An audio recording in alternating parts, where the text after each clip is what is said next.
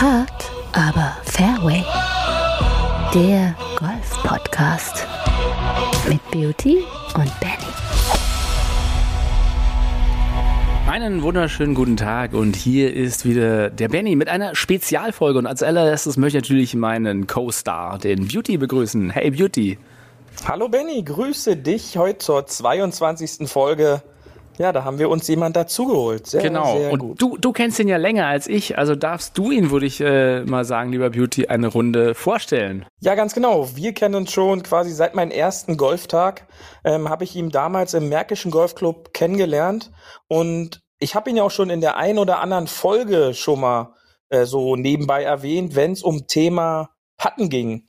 Und äh, somit begrüße ich einfach mal den lieben Rolf, Rolf Kinkel, der jetzt aktuell im Stolper Golfclub im Norden von Berlin zu finden ist. Hallo Rolf, grüß dich. Hallo ihr zwei. Wir freuen uns natürlich äh, wie Bolle, sagt man ja hier in Berlin, dass du dabei bist, denn ähm, die schönste Nebensache der Welt ist Golf und beim Golf ist tatsächlich statistisch gesehen ja auch äh, das Putten und der Putter das Allerwichtigste, oder? Ah, ich weiß nicht, ob es das Allerwichtigste ist. Auf alle Fälle ein, ein wesentlicher Bestandteil. Ohne Putten geht's nicht, aber man muss schon bis zum Grün erstmal hinkommen, um dann auch den Putter in die Hand nehmen zu können. Insofern, ja, Putten, äh, denn den Schläger benutzt man äh, verhältnismäßig häufig im Gegensatz zu den anderen Schlägern. Aber ähm, wie gesagt, das lange Spiel würde ich jetzt auch nicht unterschätzen wollen. Also heute geht es ein bisschen um das Game in the Game, wie man schon so schön sagt, nämlich äh, um das Patten, um das Patten und äh, alles drumherum. Aber erstmal vielleicht ein bisschen was zu dir, lieber Rolf.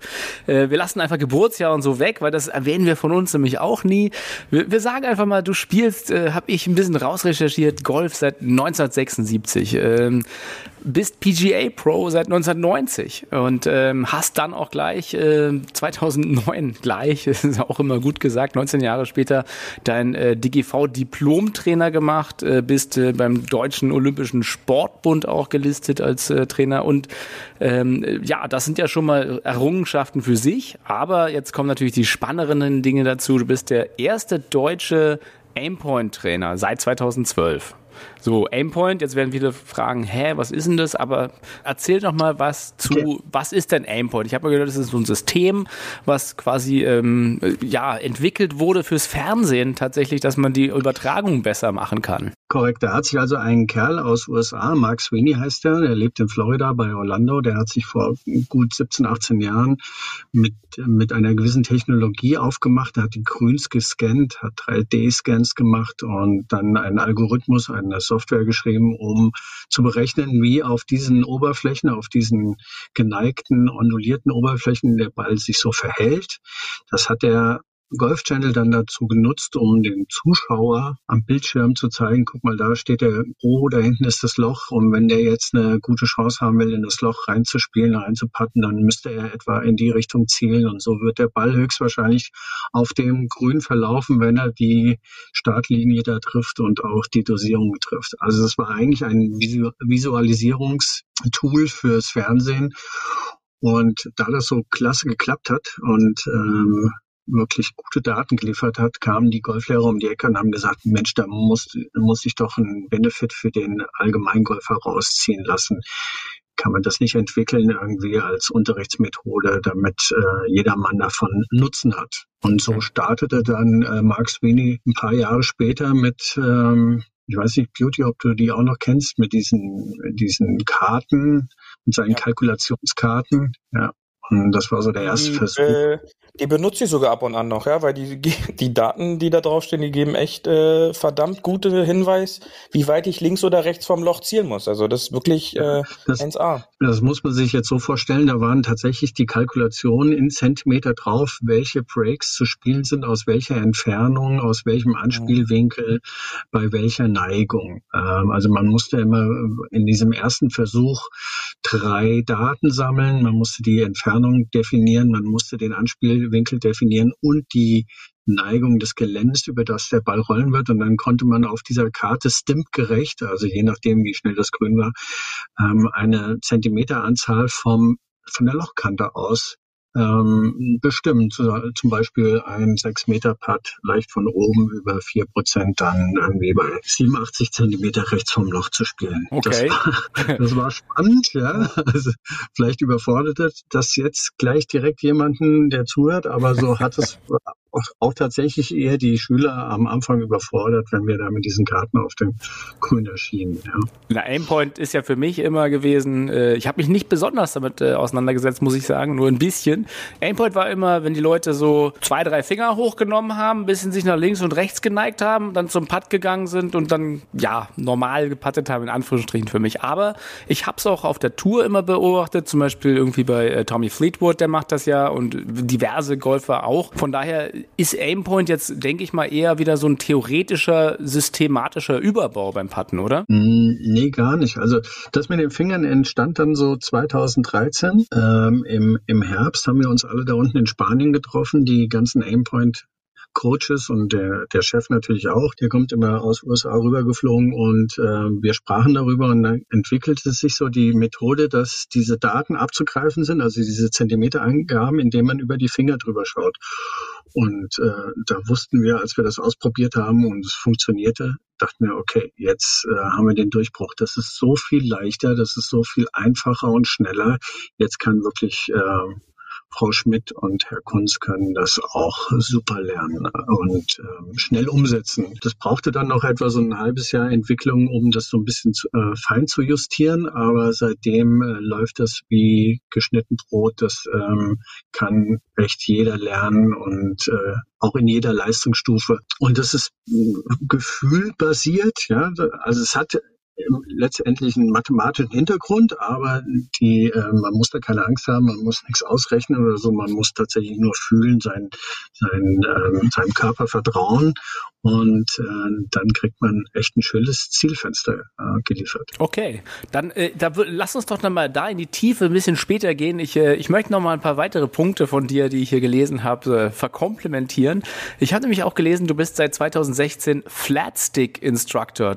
Du, du, sag mir, was ist das? Okay, als ich, also ich habe ähm, in, im Märkischen Golfclub Firmen angefangen, ähm, Endpoint ähm, zu coachen, beziehungsweise mich ausbilden zu lassen, weil das einfach ein Thema war, das mich interessiert hat. Ich war grundsätzlich schon immer puttaffin, ähm, auch als Jugendlicher ähm, Leistungsspieler war mein Langspieler einfach nicht so gut, dass dass ich das hätte daneben äh, liegen lassen können. Also ich musste immer gut im kurzen Spiel und speziell auch im Patten sein. Also das war immer so mein Ding, Patten. Das Grünlesen lief dann echt gut an in Deutschland. Ich konnte rumreisen und das unterrichten und da dachte ich mir, komm, jetzt musste einfach auch noch besser im, im Putt-Training sein. Denn äh, neben dem Grünlesen wissen wir ja alle, dass äh, Richtungskontrolle und Längenkontrolle halt auch noch dazu gehört, um, um das Ganze komplett zu machen, damit der Ball wirklich mit hoher Wahrscheinlichkeit reingeht. Und wenn man das dann halt auch noch qualitativ hochwertig anbieten kann und sagt, ich biete hier das Gesamtpaket, also ich kann dich äh, im gesamten Putt-Bereich coachen, ob das nun ähm, Schlagtechnik beim Putten ist oder Ausgangsposition oder Putterfitting oder Grünlesen. Bei mir kommst du einfach an und äh, gehst vom Grün runter und sagst, ja, jetzt geht's. Das also, war also okay. die Idee, ähm, sich weiter im, äh, mit Putten zu, zu beschäftigen. Und Flatstick ist gegründet von David Orr, das ist auch ein Amerikaner, der ähm, South Carolina, glaube ich, äh, lebt und dort ähm, sehr viele Tourspieler unterrichtet und eine lange er war sogar selbst Tourspieler und da eine lange Zeit ähm, sich mit Patten sehr intensiv beschäftigt hat und quasi einer der führenden, neben dem Phil Canyon aus England, ähm, einer der führenden Trainer im Putt-Bereich ist. Und das ist im Grunde genommen mein Mentor geworden und ähm, mit dem ähm, arbeite ich sehr eng zusammen, beziehungsweise lasse mich von ihm sehr, äh, sehr lange jetzt schon coachen. Noch, noch mal vielleicht eine Ecke zurück ähm, die meisten Golfer, wenn sie mit dem Golf anfangen, wissen ja, wenn sie in den Laden gehen, noch gar nicht Bescheid, was, was soll ich mir holen für einen Putter. Also ich habe auch, meinen ersten Putter war irgendein Blade Putter, den ich geschenkt bekommen habe oder den ich für günstiges Geld geholt habe. Aber allein, wenn man in den Laden geht, ähm, ist ja Form und äh, Menge an Puttern, die es gibt, ist ja schier endlos gefühlt. Dann kannst du halt äh, von 20 Euro bis äh, ja, 2000 Euro und, und drüber ausgeben. Ähm, Mir hat mal jemand gesagt, ist eigentlich egal, welchen Putter du nimmst, Hauptsache du fühlst dich mit wohl. Was sagst du denn da so einem Golfanfänger, sag ich mal? Hm, ja, da würde ich schon fast ein bisschen recht geben. Also wohlfühlen muss man sich auf alle Fälle mit dem Schläger, der muss einem gefallen.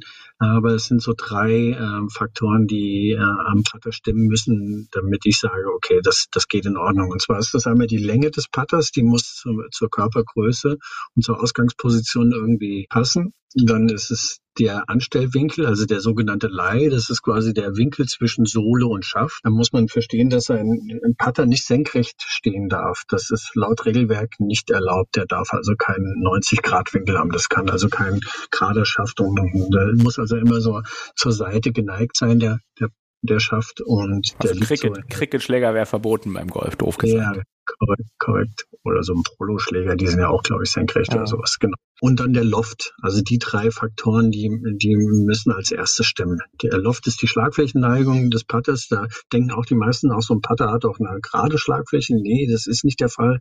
Die liegt so in der Regel bei zwei bis vier Grad Neigung.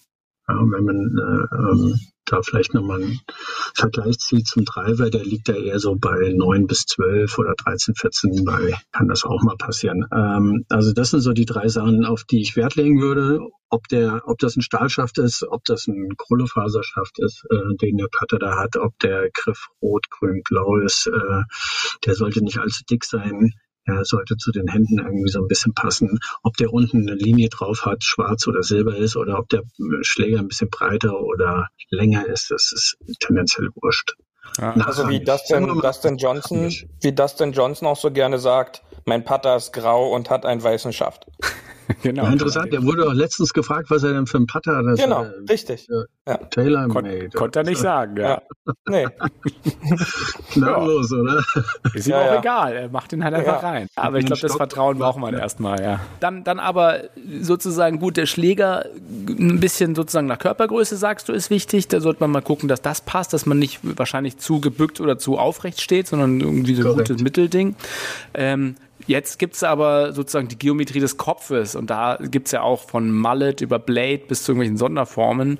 Ähm, und äh, ich weiß bloß aus meiner begrenzten Golfschlägererfahrung, dass es dann irgendwie so unterschiedlich Balanced Putter gibt, äh, die, die halt Gewicht eher unten haben oder in der Mitte. Aber vielleicht sagst du dazu auch nochmal was. Ja, ich würde würd das tatsächlich als nachrangig bezeichnen. Die Industrie, die Putter verkaufen will, die ähm, heben das natürlich gerne in den Vordergrund und auch die Insert-Technologie, also welche Schlagfläche die da haben, welches Material und äh, wie die Gewichtsverteilung ist. Und das unterliegt aber auch äh, ganz starken Trends. Also es war in den letzten Jahren immer ein ganz großer Trend, einen, einen breiten Griff, einen dicken Griff drauf zu machen. Das geht Gott sei Dank wieder so ein bisschen zurück. Und dann äh, ist im Moment der Trend im, im Kopf unten, dass das Gewicht irgendwie in die Außenbereiche, äh, in die Peripherie verlagert wird. Ähm, riesengroße Köpfe äh, sind das. Und ja, ich muss sagen, ich würde behaupten wollen, das Konzept im Kopf, wie du deinen Schläger bewegen möchtest und äh, die drei genannten Sachen, die ich vorhin gesagt habe, Länge, Loft und Leih, die entscheiden äh, ziemlich stark über die Bewegung und nicht so sehr die Gewichtung im Schlägerkopf, ob der Face Balance ist, Toe Hang hat oder so. Das kann unterstützend noch wirken, aber es, ist, es hat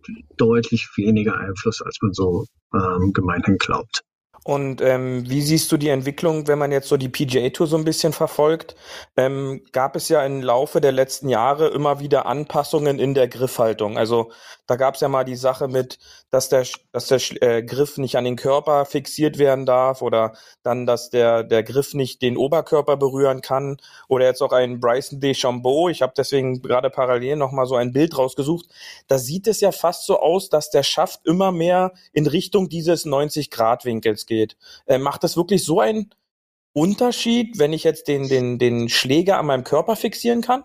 Ja, scheinbar schon. Also das, ähm, das ist jetzt nicht nur in den letzten Jahren aufgekommen, sondern dieses Thema gibt schon sehr, sehr lange. Ähm, früher hieß das, äh, da wurde recht früh verboten, dass man genau über der Puttlinie stand und den Putter tatsächlich wie so ein Crocketschläger so durch die Füße geführt hat und quasi senkrecht zum, zum Loch ausgerichtet war oder mhm. frontal zum Loch ausgerichtet war. Ähm, Das wurde früh verboten ähm, und man musste also immer seitlich dazu stehen und ähm, das geht dann halt mit so einem senkrechten Putter auch gar nicht mehr. Also insofern ähm, war das schon immer Thema, dass anscheinend gewisse Haltung und Positionen ähm, es deutlich einfacher machen und ja, warum jetzt die USGA und der R&A sich dafür entschieden haben, dass so ein Putter einen Leihwinkel haben muss und man neben dem Ball stehen sollte, das weiß ich jetzt auch nicht. Aber diese langen Putter, die dann aufkamen, diese Belly Putter und auch diese Broomstick Putter, die dann dazu geführt haben, dass die Spieler den Putter am Körper verankert haben, also fixiert haben, auch das schien einen großen Vorteil zu bringen, weil dann einfach weniger Körperteile äh, dran beteiligt waren und die Hände, die eventuell irgendwie zittrig waren, dann aus dem Spiel kamen. Insofern ist im Moment, soweit ich weiß, das Verankern nur bis äh, auf Unterarmlänge, also bis zum Ellbogen mhm. erlaubt und fertig aus. Ja, weil berühmte,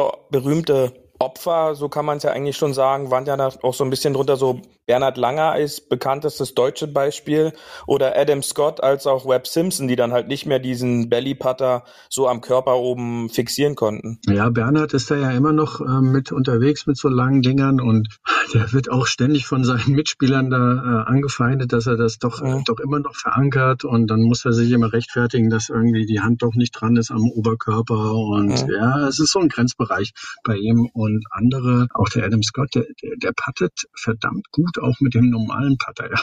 muss man, muss man sagen. Also man denkt ja immer, nee, der kann das nicht, aber doch, doch, der kann ja. echt gut putten, ja. Also wenn wir wahrscheinlich alle mit Tränen im Auge auf den Grün stellen, wenn wir gegen ihn putten müssten, ja. Das ja. lässt sich so leicht sagen, der kann jetzt nicht mehr putten, weil er den, äh, den langen Putter hat, aber ich sage mhm. euch, der, macht uns trotzdem noch fertig. Weil du es gerade so schön gesagt hast, ähm, dass man jetzt gegen die Jungs auf dem Grün wahrscheinlich gar keine Chance hätte.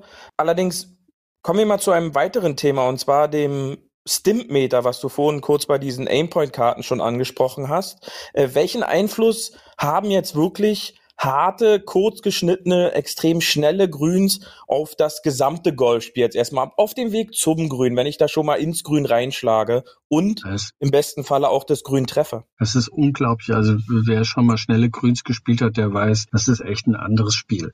Ähm, die Grüns, die wir hier so landläufig in Berlin-Brandenburg beziehungsweise in Deutschland haben, da äh, da ist Golf echt einfach drauf. Und wenn man dann mal auf harte, schnelle und ondulierte Grüns kommt, ja, dann wird's echt bitter. Dann muss man tapfer sein, um die 18 Loch durchzuhalten und nicht weinend wegzurennen. Das ist tatsächlich beim, beim Pitchen, beim Chippen, auch im langen Schlag aufs Grün verhalten sich die Bälle nicht so, wie, wie man das gewohnt ist. Die bleiben nicht liegen, die, die laufen weiter, die rollen wieder im Bunker, die rollen wieder vom Grün runter ins Wasserhindernis oder so. Das ist echt dramatisch.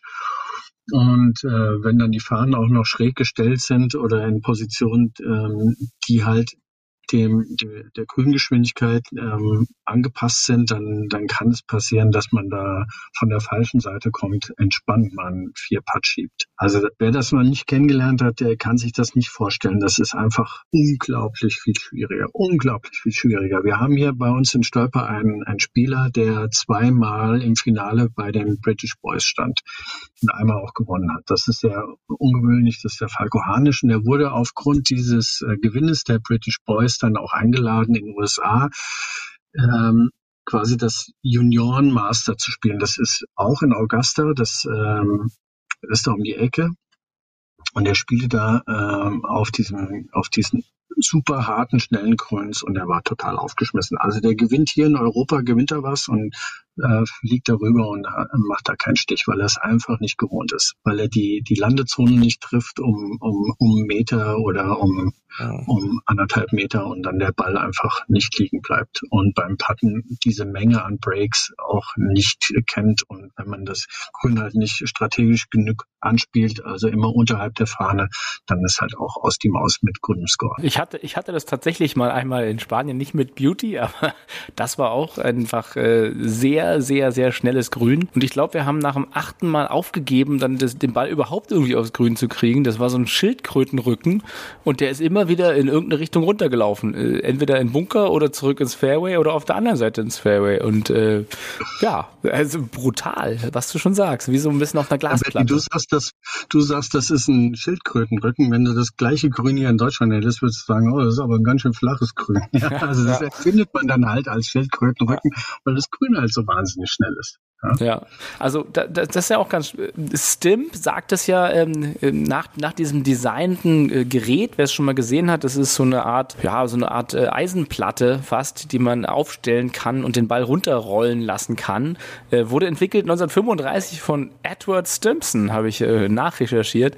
Ähm, wie, wie benutzt ihr denn im Golfclub das Stimpmeter? Also ich habe meinen Stimpmeter immer dabei und äh, gerade für Aimpoint interessiert mich das halt äh, welche Grüngeschwindigkeit ich da finde, damit ich meinen Schülern relativ schnell passend ihre Haltung erklären kann, die sie brauchen für die unterschiedlichen Grüngeschwindigkeiten. Also äh, für mich ist das ein Gerät, was ich echt jede Woche äh, mindestens zwei, dreimal benutze und auch auf den fremden Grüns halt ständig immer messe. Also das war übrigens damals aus Holz, war einfach nur eine Holzlatte mit einer Kerbe drin. Inzwischen ist das aus Metall, aber es ist echt ein simples Gerät. Man sucht sich dann eine flache Stelle auf dem Grün, legt den Ball da in diesem äh, Kerbe rein, hebt das so langsam an. Man muss da vorsichtig sein, dass man beim Anheben den Ball dann nicht runter beschleunigt, sondern der rollt dann so etwa bei einer Gradzahl von 21 Grad Neigung läuft er dann aus dieser Schiene raus und man misst das äh, in beide oder in mehrfacher Richtung mit mehreren Bällen und mittelt so die äh, Laufstrecke, die der Ball läuft. Und dann kommt so bei, äh, bei uns hier in Berlin immer so 2,40 Meter, 2,70 Meter. Und der Herr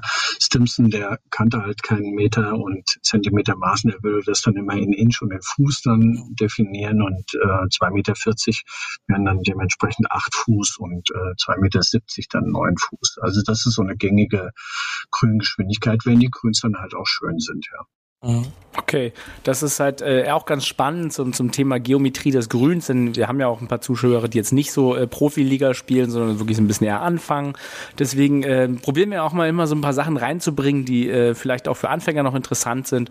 Ähm, generell so zur Geometrie des Grüns, ne, wenn man es jetzt noch nicht gehört hat, das Break. Was, was ist das Break? Wie würdest du es sagen? Der Break ist der Versatz, den der Ball macht, wenn er in Richtung Loch lo läuft, entweder nach links oder nach rechts. Also ich starte ihn in eine gewisse Richtung und dann wird er aufgrund der Geländeneigung, aufgrund der Schwerkraft dann quasi in Richtung Tal gezogen. Der dreht sich dann immer so in Richtung Tal und diesen Bogen, den er macht, ähm, das ist letztendlich der, der Break des Balles. Und den muss man halt günstig einschätzen in, im Verhältnis zu seiner Dosierung, die man da vornimmt. Und der seitliche Versatz, den der Ball von rechts nach links oder von links nach rechts macht. Mir hat mal jemand das probiert, so zu erklären, als ich angefangen habe, ähm, dass es so wäre, als würde man eine Eimer Wasser ähm, rausschütten oben aufs Grün und dann müsste man gucken, wo lang das Wasser fließt. Das ist im Endeffekt dann die Richtung, die der Golfball auch beim Break macht. Kann man das so sagen, so simpel? Na, nicht ganz. Also grundsätzlich läuft Wasser immer den Hang runter und ein Ball läuft halt auch gerne den Hang runter. Das hat was mit Schwerkraft zu tun. Ja? Das ist also reine Physik. Und ähm, da ich dem Ball aber ja eine gewisse Geschwindigkeit gebe, wird er halt jetzt nicht mehr senkrecht den, den Hang runterlaufen, sondern er läuft ja erstmal seitlich dazu und dann dreht sich seine Rotationsachse immer mehr in Richtung Tal runter und deswegen macht er eine Kurve und Wasser macht halt tendenziell keine Kurve, sondern läuft immer nur äh, quasi der Falllinie entlang nach, nach unten, such, sucht sich den kürzesten Weg. Ja. Und der Ball sucht sich halt nicht den kürzesten Weg, weil ich ihm ja eine, eine gewisse Geschwindigkeit gebe da. Insofern ist es ja. sehr interessant, wo Wasser runterläuft. Ja, da, damit kann man Geländeneigung erkennen. Jetzt äh, darf ich aber im Turnier auch nicht meine Wasserflasche rausholen und sagen, ich teste das jetzt mal hier. Insofern ist das hier. So rein als Gedankenexperiment war es, glaube ja, ich. Ja, so als Visualisierung ist das ganz nett, aber äh, auch nicht wirklich hilfreich. Okay. Ja, um dann gleich den, den Wasserpunkt noch aufzunehmen. Stimmt es denn wirklich oder ist es so ein Golfmythos, dass wenn man auf einem Grün steht und ein Wasserhindernis in der Nähe vom Grün ist, dass das Grün dann generell Richtung Wasserhindernis fällt? Ja, schön. Die Kommentatoren äh, im Fernsehen erzählen dann auch immer, dass irgendwie die, die Innenstadt ähm, ja. eine gewisse Anziehungsfähigkeit hat für Bälle oder der Ozean oder wie auch immer. Ähm, ja, da, da muss ich mal leicht schmunzeln. Also grundsätzlich hat ein Grün immer Neigung, damit Wasser ablaufen kann. Das wäre doof, wenn, wenn so ein Grüntrichter förmig gebaut wird, weil dann ja. das Wasser stehen soll. Also insofern ist der Architekt äh, immer bedacht, dass ein, äh, dass das Wasser weglaufen kann. Also wenn da mal ein großer Regenguss kommt, dann muss da äh, muss das Wasser sich entfernen können von diesem Grün, damit es da nicht stehen bleibt. Das ist äh, für die Pflege und für die Qualität des Rasens ganz wichtig. Jetzt heißt es aber noch lange nicht, dass ähm, dieses, diese Neigung des Geländes immer genau in Richtung Wasser. Vielleicht ist ja ja gar kein Wasser in der Nähe. Ja, in, insofern müsste ich das ja suchen, wenn da jetzt äh, drei Bahnen weiter der See ist, ob, ob ja. wirklich die also ich würde mal äh, ähm, nicht behaupten wollen, dass jedes Grün in Richtung Wasser hängt, sondern es hängt irgendwie, das hängt man nach rechts und nach links und nach vorne und nach hinten. Du hast ja vorhin von einem Schildkröten, äh, Schildkrötenrücken gesprochen. Insofern, der, der hängt ja auch in alle Richtungen runter. Ja? Und das wäre ja auch ein Grün und da müsste ja rundherum Wasser sein. Insofern kann man sich das mit dem Wasser äh, mal okay. zur Seite legen. An, ansonsten, was, was ich noch als Frage hatte, ähm, ist zum Thema Putter hatte ich auch noch immer irgendwo auf den Herstellerseiten oder auf den Shopseiten ge gelesen, dass der eine Putter mehr äh, Arc Putter sei und der andere mehr Straight. Wobei dann äh, Golftrainer immer sagen, na ja, man, man, man schlägt ja eigentlich oder schwingt ja dadurch, dass man halt, wie schon angesprochen, den, den Schläger nicht direkt über der, äh, der Ziellinie zur Fahne schwingen darf, schlägt man ja immer so ein bisschen leicht sozusagen angewinkelt. Und daher geht es ja gar nicht, dass man quasi eine gerade Linie sozusagen schwingt, sondern immer so ein bisschen um den Körper rum einen leichten Bogen. Ist das richtig? Ja, da, äh, da gab es mal einen Trainer vor gut 20, 30 Jahren, der, den gibt es auch immer noch, den Trainer, und der äh, war halt damals sehr erfolgreich, weil er ein sehr dickes Buch geschrieben hat übers Patten und der wollte eigentlich immer, dass, dass man den Patter gerade gerade schwenkt. Der war eigentlich äh, ziemlich schuld daran, dass in den letzten letzten zwei Dekaden viele versucht haben, den Schläger immer im 90-Grad-Winkel zur Ziellinie und dann auch noch genau auf dieser Ziellinie. Das sind zwei unterschiedliche Dinge. Ne? Einmal äh, bewegt sich der Schläger auf dieser Ziellinie und einmal soll er auch dann noch im 90-Grad-Winkel dazu bleiben. Das hat er verzapft und äh, das ist echt äh, schwierig. Das äh, hört sich so easy an. Man, die meisten denken so, ja, der, der, der soll sich bloß nicht verdrehen, damit er wieder genauso ankommt.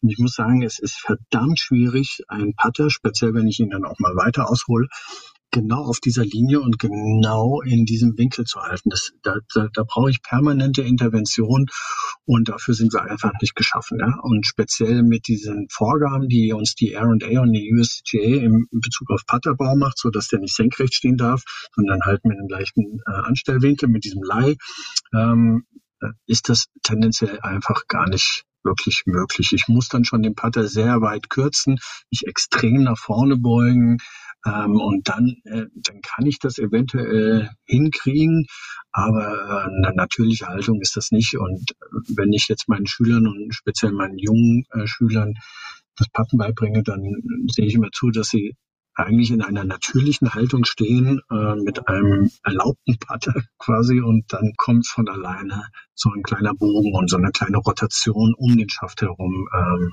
zustande. Ja, weil oft hört man ja dann auch diese äh, Legenden auf der auf der Terrasse, äh, dass man dann halt sagt, ja, meine Schlagfläche muss ja am Ende zum Ziel zeigen, aber das ist ja im Grunde dann genau eine falsche Gegenbewegung, die eigentlich dafür sorgt, dass ich jetzt nicht natürlich den Putter um mich rum bewege. Ja, ist interessant, dass die Leute beim Putten auf die Idee kommen, dass der Schläger die ganze Zeit ähm, an der Ziellinie und parallel mhm. oder beziehungsweise 90 Grad Winkel dazu. Da, das, äh, da kommen sie beim Treiber nie auf die Idee. Ja? ja? Da ist es völlig okay, dass der Schläger einmal komplett um den Körper nach hinten rotiert und in einer schiefen Ebene sich bewegt und sie trotzdem hoffen, dass der unten wieder genau mit 0 Grad und keiner Verdrehung ankommt. Äh, das wird ständig trainiert, aber beim Patten, bei so einer kleinen Bewegung, da muss alles gerade gerade bleiben. Ja, das ist, das verstehe ich dann leider auch nicht ganz. Ansonsten, äh, soweit probiert man ja, äh, wie ich das verstanden habe, seinen Körper zu immobilisieren, soweit wie es geht. Das ist ja ähnlich wie beim Schreiben. Da probiert man ja auch sich an den Tisch zu setzen, um wirklich ganz feine Bewegungen zu machen, nur mit der Hand, dass man wirklich einfach wenig Körperbewegung, anders als beim vollen Schwung oder so hat und einfach nur, ähm, ja, wie würdest du das beschreiben? Wie, wie, wie wäre für dich ein guter Golfschwung? Ja. Patschwung. Ja, Pattbewegung. Also in der Tat beobachte ich echt viele Schaukelei und Wackelei beim Packen, die äh, nicht hilfreich sind. Und wenn ich die Spieler darauf anspreche, dann sagen sie meistens, nee, nee, ich stehe doch ganz still. dann habe ich bei mir im Patchstudio so eine Messdruckplatte unten auf dem, im Boden drin und äh, ich filme das und fotografiere das ja auch permanent und dann kann man doch relativ schnell erkennen, dass die, die meisten Spieler sich sowohl ähm, nach rechts und nach, nach links und nach vorne und nach hinten ähm, und nach oben und nach unten auch beim Patten bewegen. Und äh, je mehr quasi Bewegung da drin ist im Unterkörper oder auch im Oberkörper, umso schwieriger wird das, so ein, so ein Schläger quasi deckungsgleich nach hinten und nach vorne zu bewegen und auch mit der quasi mit der gleichen Rad der Rotation den, den, äh, den Ball wieder zu treffen. Also ich mag es auch gerne, wenn der Unterkörper ähm, recht fixiert still bleibt und der Oberkörper keine wilden Sachen macht. Ja. Und dann haben immer noch die Hände äh, große Chancen, auch da ähm, viel Quatsch zu machen noch beim Patten. Apropos viel Quatsch, also wenn ich mir die, die Griffe angucke, die es auf der Tour gibt und die halt die ich auf dem Platz auch sehe, da gibt's ja null Normierung und ist da einfach ähm, so, wie es gerade passt oder darf man sich da was ausdenken oder gibt's irgendwie eine Empfehlung? Na, jetzt müsst ihr wissen, dass die, die Spieler auf der Tour, die haben ja jetzt schon einen langen Weg hinter sich gebracht. Also die sind ja jetzt, jetzt nicht seit, die spielen ja jetzt nicht seit zwei Jahren oder so, sondern die sind in der Regel ja seit über 20 Jahren, 25 Jahren am Golf spielen und die haben dann über die Zeit quasi sich entwickelt und ihre Eigenheiten kennengelernt und dann dementsprechend für ihre Eigenheiten auch passende Kompensationen und äh, Anpassungen vorgenommen. Jetzt würde ich also, ähm, was man dann im Endstadion dann in der Fein, äh, in dem Feinschlifter sieht, dass der eine mal so greift, der andere mal so greift, eben nicht meinem, meinem Normalgolfer, der jetzt gerade vielleicht erst zwei oder drei Jahre oder vier Jahre Golf spielt, halt beibringen wollen. Der, dem würde ich immer erstmal konventionell hinstellen, so nenne ich das konventionell, also durchschnittlich hinstellen und mit einem Standardgriff quasi erstmal patten lassen. Und wenn der seine Basic Skills, seine, seine grundlegenden Fähigkeiten jetzt äh, entwickelt, sowas wie ähm, Längenkontrolle, Richtungskontrolle und halt auch Breaklesen und dann immer mehr Erfahrung sammelt und weiter puttet und dann merkt, ah, ich habe so eine gewisse Tendenz, immer den Ball links zu starten, dann kann man anfangen und sagen, okay, äh, jetzt wird's Zeit und jetzt gucken wir mal, ob wir, ob wir da ein bisschen gegenarbeiten können und sagen, hier die Griffhaltung, die würde dich eventuell da unterstützen. Oder auch, äh, jetzt kommen wir wieder zu diesem Thema mit dem, mit dem Putterköpfen. Vielleicht hilft dir der äh, Putterkopf da ein bisschen mehr, der hat eine andere Linie, der hat eine andere Gewichtung, äh, der ist ein bisschen länger hier, dann kannst du noch ein bisschen aufrechter stehen das, oder weiter weg und das hilft dir dann. Also da, da geht's dann ins, ins Kleine hinein und dann kann es durchaus passieren, dass ein Spieler, der so nach zehn Jahren äh, viel gepattet hat, dann halt mit einer ganz bestimmten Griffsituation dann daherkommt und sagt, so, jetzt habe ich es gefunden. Aber gleich damit anfangen würde ich nicht. Okay, also Thema viel Patten. Ähm, ist es wichtig, um einen Automatismus reinzubekommen? Äh, wie wichtig würdest du sagen, ist äh, Setup und ja, immer wieder dasselbe trainieren für dich? Mm, ja, bitte kein Blocktraining. Ähm, das kann sehr ermüdend und sehr langweilig werden. Ich würde dem Anfänger oder dem normalen Golfer mal empfehlen, geht mit einem Ball aufs Grün. Schafft diese Nichtwiederholbarkeit. Äh, schickt nicht mit drei Bällen äh, erstmal einen, einen Testballon und reagiert dann auf den, sondern macht ihr gleich richtige Gedanken, wie wird der Ball laufen, wie fest muss ich den spielen, äh, in welche Richtung muss ich ihn schicken. Und ähm, dann wird das Patten auf alle Fälle schon mal äh, etwas qualitativ besser. Also immer strukturiert und systematisch sich auf den Putt vorbereiten, dann äh, mit einem Ball den Ball spielen und dann halt auch Rückmeldungen äh, aus diesem Putt ziehen und dann das auf den nächsten Putt projizieren, der, der dann aber auch einen anderen Anspielwinkel, eine andere Länge hat. Ähm, wenn ich jetzt zum Beispiel Richtungskontrolle explizit üben möchte, dass der Ball immer genau in die Richtung starten soll, wo ich hin möchte, dann kann ich gerne viele, viele Bälle benutzen und an einer Stelle stehen. Da stehen unsere Spieler dann immer auf so einem Handtuch, damit das Grün nicht verletzt wird, weil so eine Viertelstunde an einer Stelle stehen, da sieht man ziemlich schnell ähm, Fußabdrücke auf dem Grün. Und dann haben die einen Aufbau und dann checken die zum Beispiel immer, ob die Ballposition in Entfernung und auch in der seitlichen, im seitlichen Versatz immer korrekt ist, ob sie gut zielen, ob die Bewegung gleich groß ist und ob der Schläger auch tatsächlich immer wieder gerade an den Ball kommt. Da sind natürlich viele Wiederholungen in Ordnung. Aber grundsätzlich würde ich äh, eigentlich eher dazu raten, mit weniger Bällen auf dem Grün rumzulaufen, eher mit einem Ball und dann gerne Dosierung üben, Länge permanent wechseln und gerne das Gelände halt besser einschätzen zu lernen. Also einfach ein bisschen üben unter, äh, unter ja, Wettspiel- oder Normalspielbedingungen, weil äh, auch, auch äh, auf den normalen 18-Loch-Platz hat man ja immer nur eine Chance, doof gesagt, oder? Korrekt, da kannst du auch nicht den, äh, den Ball wieder zurückholen und sagen so, ah, jetzt weiß ich's und jetzt mache ich den nochmal. Also insofern. Und spielbar erklären und zur alten Position. Das hätte zurück. der Phil Mickelson damals mal machen können. Da, Richtig, äh, ja. Also äh, vor lauter Ärger, dass der Ball gleich wieder vom Grün runterrollt, hat er den ja. dann in der Bewegung gepattet. Es gab zwei Strafschläge, war kurz vor der Disqualifikation und wenn er die Regeln gut gekannt hätte, dann hätte er gewusst, lass ihn doch vom Grün runterlaufen, ich spiele, äh, erkläre ihn für unspielbar und mhm. dann darf ich von der alten Stelle nochmal patten, also nicht von Vorgrün, sondern wieder da diese was waren das, zwei Meter oder so. Und dann ja, hätte er nur einen Strafschlag bekommen, ja. Aber er war halt so in Rage, dass er. Richtig. das ist ein guter Tipp. Das, das werde ich mir wirklich mal speichern hier. Das ist einfach ja. unspielbar erklären, wenn er zu weit weg ist. Ja, also wenn du, wenn du vorher zwei Meter dran lagst und danach irgendwie im Bunker oder im Wasser innen ist das so. Ach, das ist wirklich ein Top-Tipp.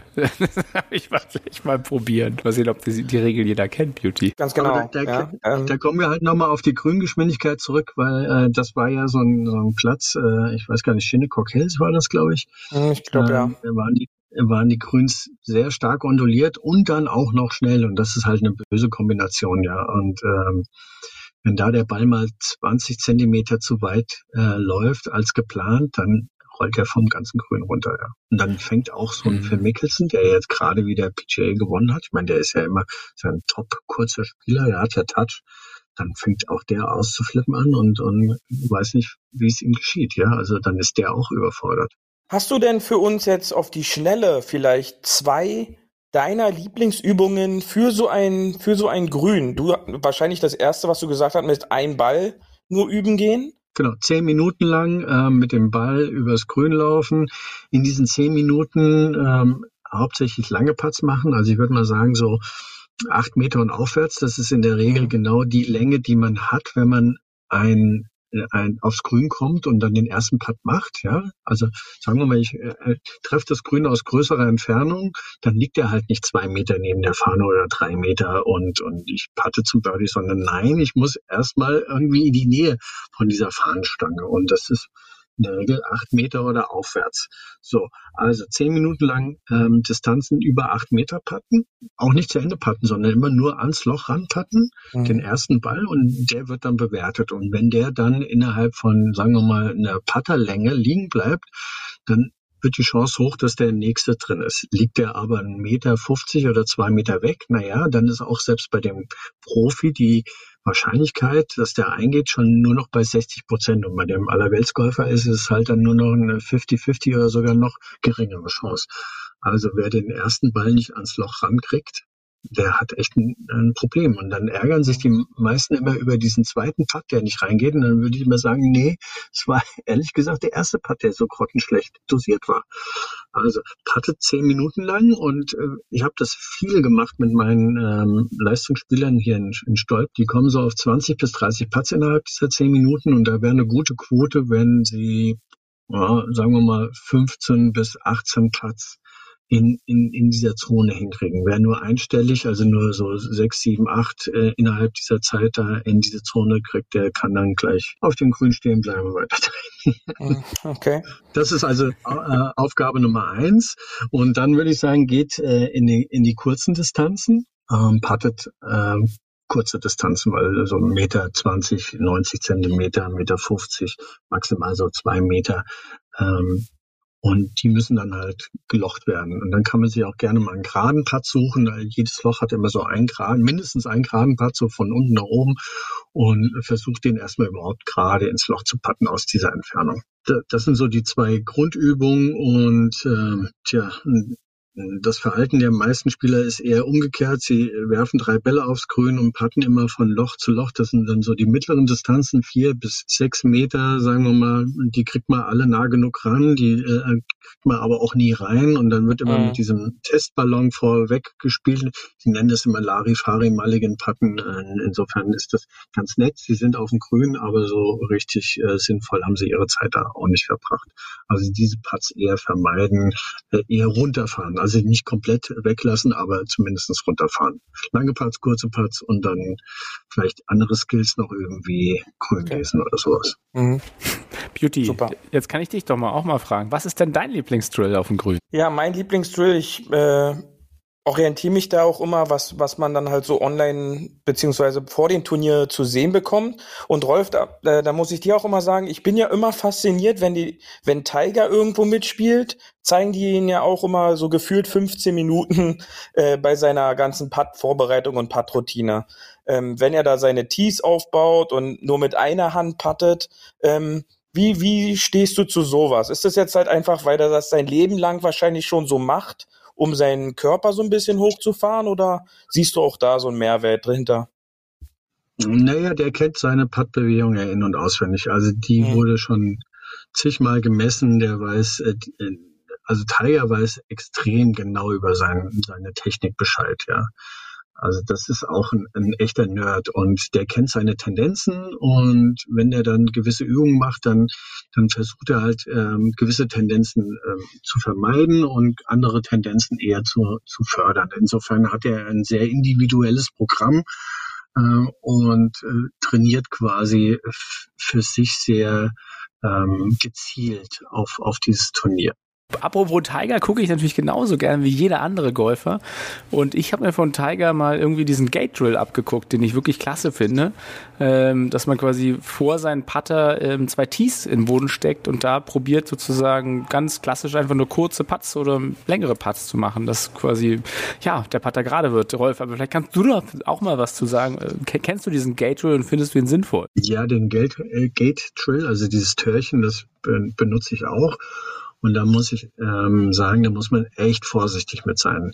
Wenn das Törchen zu weit weg steht und zu klein ist, dann ist die Frustration sehr schnell sehr hoch und ähm, dann fängt das Gezittere in den Händen an, weil man das nur noch da durchsteuern möchte. Und also wer das schlecht aufbaut, wer diesen, diesen Trill nicht wirklich ähm, gut aufbaut, der, der zerstört sich eher beim Patten, als dass es ihm hilft. Also so ein Tor ja, okay. sollte etwa sechs Zentimeter breit sein für jetzt den Normalgolfer. Und wenn es jetzt ein Leistungsspieler wird, dann darf dieses Tor auch mal ähm, 5,5 Zentimeter breit sein. Und dazu muss man wissen, so ein Ball ist genormt auf 4,2 Zentimeter. Ja, so breit ist der. Und da ähm, ist halt ein Törchen, was äh, fünf Zentimeter breit ist. Oh, verdammt eng. da, da, kommt selbst ein Sniper nicht durch, äh, wenn dieses Törchen zum Beispiel 60 Zentimeter wegsteht. Da muss ja auch nur ein bisschen die, äh, die, das Gelände uneben sein und dann ist es gar nicht der Putt, der, mhm. ähm, der ja. für schuld war, dass der, dass der Ball am Türchen hängen bleibt, sondern einfach nur das Gelände hat gewisse Neigung gehabt und dann trainiert man irgendwelche äh, falschen Dinge. Also vorsichtig mhm. beim Gate Drill, der ist gut, wenn er richtig aufgebaut ist, wenn die, das Tor, Tor in der richtigen Entfernung und in der richtigen Größe steht. Rolf, ich würde dich gerne noch mal einmal äh, so ein bisschen mehr in die mentale Ecke mitnehmen, äh, weil ich glaube, das ist am Ende neben allem, sagen wir mal, das Setup klappt und äh, der Schwung ist so vom, vom Aufbau gut. Ähm, was ich oft gesehen habe, ist, dass tatsächlich unter Druck und äh, in Situationen, wo Leute einfach zu viel nach nachdenken über den Schwung, über den Putt, die meistens den Ball dann doch daneben schießen. Und von daher die Frage ähm, nach Schwunggedanke oder Trigger, sozusagen Moment, wie man sozusagen einen, Schwung startet oder ob es wirklich eher ist, was man so entkoppeln sollte und passieren lassen sollte. Also generell würde ich sagen, muss der normale Golfer lernen, zwischen Trainingsmodus und Spielmodus äh, zu wechseln. Also im, im Trainingsmodus darf er gerne an seiner Technik rumfummeln und kann wir nennen das äh, einen internen Fokus auf, auf, auf irgendein Bewegungsdetail haben, meinetwegen auch auf zwei Bewegungsteile, dann wird's aber auch schon brenzlig. Ja? So, das kann er also äh, in Anleitung mit dem Trainer oder allein kann er gerne ähm, zum Beispiel versuchen, die Bewegung irgendwie im Rhythmus zu ändern oder ähm, die, die ausführende Technik irgendwie sauberer zu machen, deckungsgleicher oder wie auch immer, was da auch an Möglichkeiten gibt. Nur wenn er jetzt auf dem Golfplatz äh, im Turnier spielt und es geht um die Wurst, dann wäre es echt schlimm, wenn er immer noch diesen internen Fokus mit sich rumschleppt. Da bin ich eigentlich mit anderen Sachen beschäftigt. Da bin ich eher mit meinem Ablauf beschäftigt. Also Ball markieren, die äh, Menge des Breaks und die Richtung des Breaks zu erkennen, meine, meine Zieloption quasi zu wählen, was brauche ich, äh, visualisiere ich jetzt meinen Ballverlauf, habe ich meinen Zielpunkt, habe ich Zwischenziele auf meiner Ziellinie oder sowas. So, und dann muss ich mich kurz nochmal mit meiner Dosierung beschäftigen, Schwunggröße und Rhythmus und Tempo. Und dann habe ich aber auch alles gecheckt und dann stelle ich mich hin und dann wäre es de, der der wünschenswerte Zustand, dass der Spieler einfach nur noch ausführt, ohne dass halt äh, an Technik gedacht wird. Das gelingt leider nicht immer, speziell wenn der Druck groß wird und man seine Ängste dann spürt und sagt so, ach, der, den habe ich jetzt eben schon dreimal vorbei gemacht auf den letzten Löchern, jetzt äh, muss ich doch wieder an meine. Und das ist dann so eine Spirale, die wird leider äh, immer schlimmer, immer schlimmer. Je mehr man drüber nachdenkt, umso weniger wird das dann gehen. Ich würde tendenziell dazu raten, eine Statistik zu führen und zu sagen, so, nach der Runde gehe ich nochmal aufs Puttinggrün und übe das jetzt nochmal, was ich da verkehrt gemacht habe, aber während der Runde permanent an Technik zu denken, ist hm. echt bitter. Ist echt bitter. Nicht empfehlenswert. Ja, das ist ein äh, guter Punkt, den du da ansprichst, denn äh, genau so eine Diskussion hatte ich heute auf der Runde. Und zwar habe ich da mit zwei Männern zusammengespielt, die so im Handicap-Bereich 20 waren. Und jeweils einer von, äh, also beide patteten jeweils von außerhalb des Grünes ein, ja, und ähm, freuten sich dann so und ich habe dann bloß mal gesagt, ich so, na, an was hast du denn gedacht? Er so, na, ich wollte ihn eigentlich bloß zur Fahne patten. Ja, und auf dem Grün davor hatten die halt wirklich zwei gute Birdie-Chancen, die die halt eiskalt vorbeischieben. Und das ist ja genau eigentlich diesen Punkt, den du ansprichst, dass der Gedanke bei dem Birdie-Putt wahrscheinlich war, oh, den muss ich jetzt lochen. Und der Gedanke beim nicht auf dem Grün legen, den spiele ich jetzt einfach zur Fahne. Korrekt, das, das kann ich auch so ähm, recht häufig beobachten und würde dir zustimmen, dass wenn man dann ähm, tja, einen anderen Fokus hat, ähm, zum Beispiel nur auf Längenkontrolle und sich nicht ja. über die Technik ähm, Gedanken macht, dass es dann meistens besser ist. Also Längenkontrolle ist schon gerade auch bei den längeren Distanzen einfach ähm, der gewinnbringende Punkt. Ja, ja denn man sagt ja so schön, äh, 100 Prozent aller zu kurz gelassener Putts können nicht fallen, oder? Ah, wobei ich sehr vorsichtig sein möchte mit dieser Aussage. Diese, früher hieß das never up, never in. Hm. Mhm. Wenn du jetzt einen, einen 10 Meter Putt hast und das äh, Loch liegt in, einem, in einer Steigung, so dass du also quasi äh, leicht bergauf pattest und du sagst, komm, dem muss ich jetzt schon eine Chance geben und spielst den hinters Loch, sagen wir mal einen Meter hinters Loch und hast mhm. danach einen Meter abwärts Putt dann wird das höchstwahrscheinlich ein Dreipad werden. Hättest du den nämlich 80 Zentimeter oder Meter zu kurz gelassen und hättest danach als Zweitpad ein Aufwärtspad, würdest du den viel, viel häufiger lochen als den, der von oben und von der Seite wieder zurückkommt. Also nicht grundsätzlich ist jeder zu kurz gepattete Pad ein schlechter Pad, sondern man muss Richtig. das immer im Verhältnis auch zum Gelände sehen. Ja. Mhm. Also sollte man generell als Golfer vielleicht lieber, statt immer drauf zu gehen, ich muss jeden Pad lochen, sondern lieber an wirklich diese zwei Pad Putt, lieber immer zwei Putts machen oder in zwei Putts denken, äh, Modus reinkommen. Naja, wenn man die Statistik der Tour Pros uns anguckt und sieht, dass also ab zwei Metern schon nur noch 60 Prozent gelocht wird und ab drei Meter schon 40, das geht also rapide bergab, ist die eigentliche Einlochdistanz Meter 20 bis zwei Meter so. Da, da sollte die Quote relativ hoch sein. Alles, was darüber hinaus ist, ist tendenziell eine Zwei-Putt-Strategie. Wenn da mal so ein Vier-Meter-Putt fällt, nehmen wir natürlich mit, ja, aber äh, da muss man einfach wissen, das ist eher selten. Da, da muss schon viel zusammenkommen. Da müssen wirklich alle Fähigkeiten auf einmal geklappt haben, damit das äh, gelingt. Ähm, da ist der John Spieth zum Beispiel relativ gut in diesen mittleren Distanzen. Ja. Wobei der äh, in den letzten Jahren trotzdem, man denkt immer, das ist so ein Top-Putter, der war gar nicht in der Statistik weit vorne. Der ist aber bekannt dafür, dass er so mittlere und längere Distanzen gut puttet. Ja. Wenn so ein Spieler, sage ich mal, heiß läuft, dann bekommt er natürlich viel mehr TV-Zeit und in den letzten Jahren ja. hat er ja auch reichlich an Turniere gewonnen und schon wird da so ein Mythos geboren, der pattet jeden Pat äh, Ball rein, ja. ja Gibt es andere, die in der Statistik deutlich besser sind. Also nochmal auf die Frage zurückzukommen, ich würde sagen, drei Meter und aufwärts ist definitiv eine Zwei-Putt-Strategie. Den okay. einen Putt nehmen wir mit, äh, wenn er dann mal fällt, aber ähm, der, der, der normale Golfer ist ja total glücklich, wenn er den mal drei Meter an die Fahne gechippt hat und sagt so, so jetzt muss er aber auch mal rein. Dann sage ich, ja, da brauchst du aber zwei bis drei Situationen auf dem Platz, dass da mal einer wirklich reingeht. Ähm, Insofern ist die Erwartungshaltung recht groß bei den meisten. Sagen, sagen so drei, vier Meter Patient müssen doch jetzt mal rein. Und ich würde sagen, nee, der zweite als Tap-In, das wäre schon auch okay. Kommen wir doch mal jetzt am Ende nochmal zurück zu deinem äh, Brot und Butter, nämlich Aimpoint ein bisschen. Äh, erzähl, erzähl mir doch mal was äh, zur Kursstruktur, wenn ich jetzt mich entscheiden würde, ich möchte Aimpoint lernen. Auf was würde ich mich da einlassen? Was muss ich so rechnen an Zeitaufwand? Den Kurs, den ich da gebe, der dauert so zwei Stunden. Da wird ähm, der kurze Part, der mittlere und der lange Part besprochen, der ähm, Bergab und Bergauf, die starke Neigung und der sogenannte Doppelbreaker und wie man sich dann auch noch auf die unterschiedlichen Grüngeschwindigkeiten anpasst. Und dann ist natürlich vorweg im Intro auch immer noch so ein bisschen was über Grüngeschwindigkeit, so zum Beispiel das Stimpmeter und ähm, die Ondulation und die Grund, grundlegende Physik so ein bisschen erklärt, warum so ein Ball überhaupt einen Break macht oder so. Ja, und in diesen zwei Stunden lernst du halt diese, diese Systematik, diese Methodik auf diese genannten Putts kurz, mittellang, bergab, bergauf, starke Neigung, Doppelbreaker halt anzuwenden. Die sind nämlich in den einzelnen Bereichen äh, ein bisschen unterschiedlich und da muss man auf gewisse Sachen achten.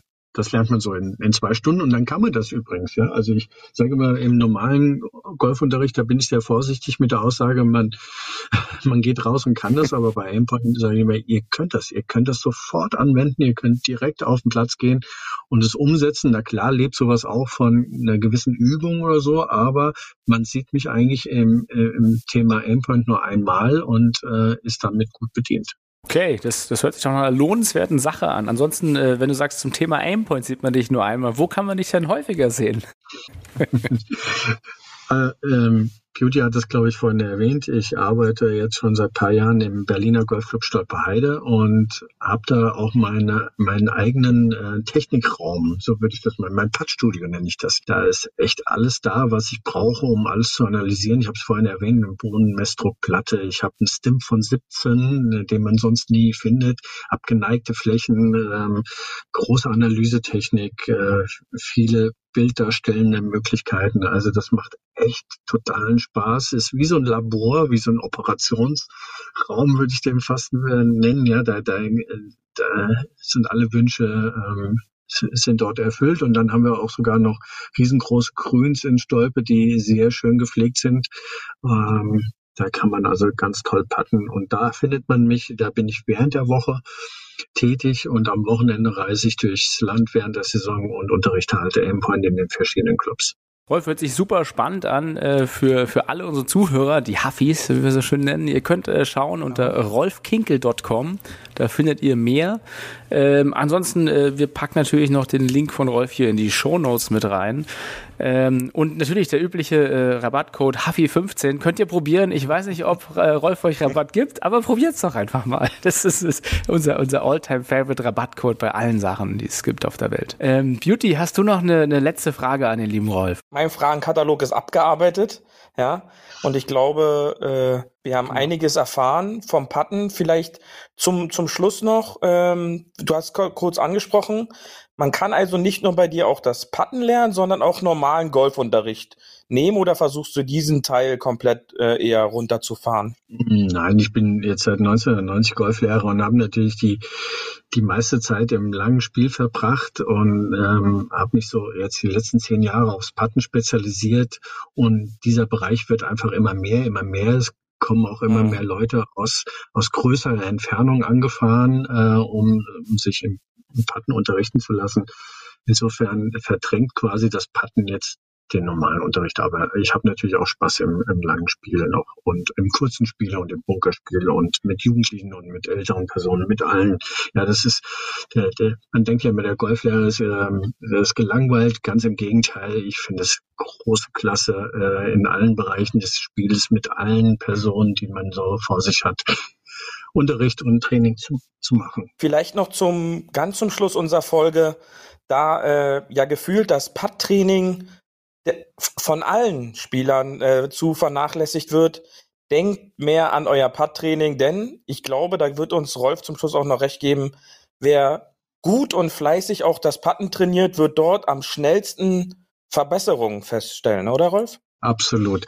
Das ist mit dem geringsten Aufwand ist da echt was rauszuquetschen und ähm, es wird total vernachlässigt, äh, weil es halt auch in, in dieser ähm, Trainingsvariante mit drei Bällen von Loch zu Loch patten ist sehr ermüdend und sehr langweilig ist. Wenn man aber so mal ein bisschen Struktur reinbringt in das Putt-Training, dann äh, macht das einen riesengroßen Spaß, ja. Und äh, man sollte lernen, sich äh, am Ende des Loches mit guten Putts zu belohnen. Ja, das macht echt Sinn und, und nicht umgekehrt sich zu bestrafen mit einem drei oder vier Putt. Ja, das, das ist echt bitter. Also gutes Super. Putten ist äh, die beste Möglichkeit, den Score schnell runterzukriegen, anders als im langen Spiel. Und äh, tatsächlich, wer gut putten kann, äh, macht das eine oder andere Ding im Matchplay wett, nicht Beauty? so sieht's aus. Ja, so ja. sieht's aus. Äh, Rolf, vielen, vielen Dank, dass du heute da warst bei uns. Es hat mir sehr Spaß gemacht und äh, ich glaube, dem Beauty auch, hat er gerade schon gesagt. Ähm, hat uns sehr gefreut und im Namen äh, unseres Podcasts sage ich mal Dankeschön. Ja, gerne doch. Von daher, äh, liebe äh, Zuhörer und Huffis da draußen, äh, das war wieder eine wunderschöne Spezialfolge mit dem Rolf Kinkel übers Patten. Spult nochmal zurück, hört doch nochmal rein, ist nämlich für alle was dabei gewesen. Und heute darf ich euch mal verabschieden, denn Beauty hat nicht das letzte Wort. Also macht's gut und bleibt dran. Bis nächsten Dienstag. Das war hart, aber Fairway. Wir hören uns nächste Woche. Bis dahin, ein gutes Spiel und immer schön auf dem Fairway bleiben.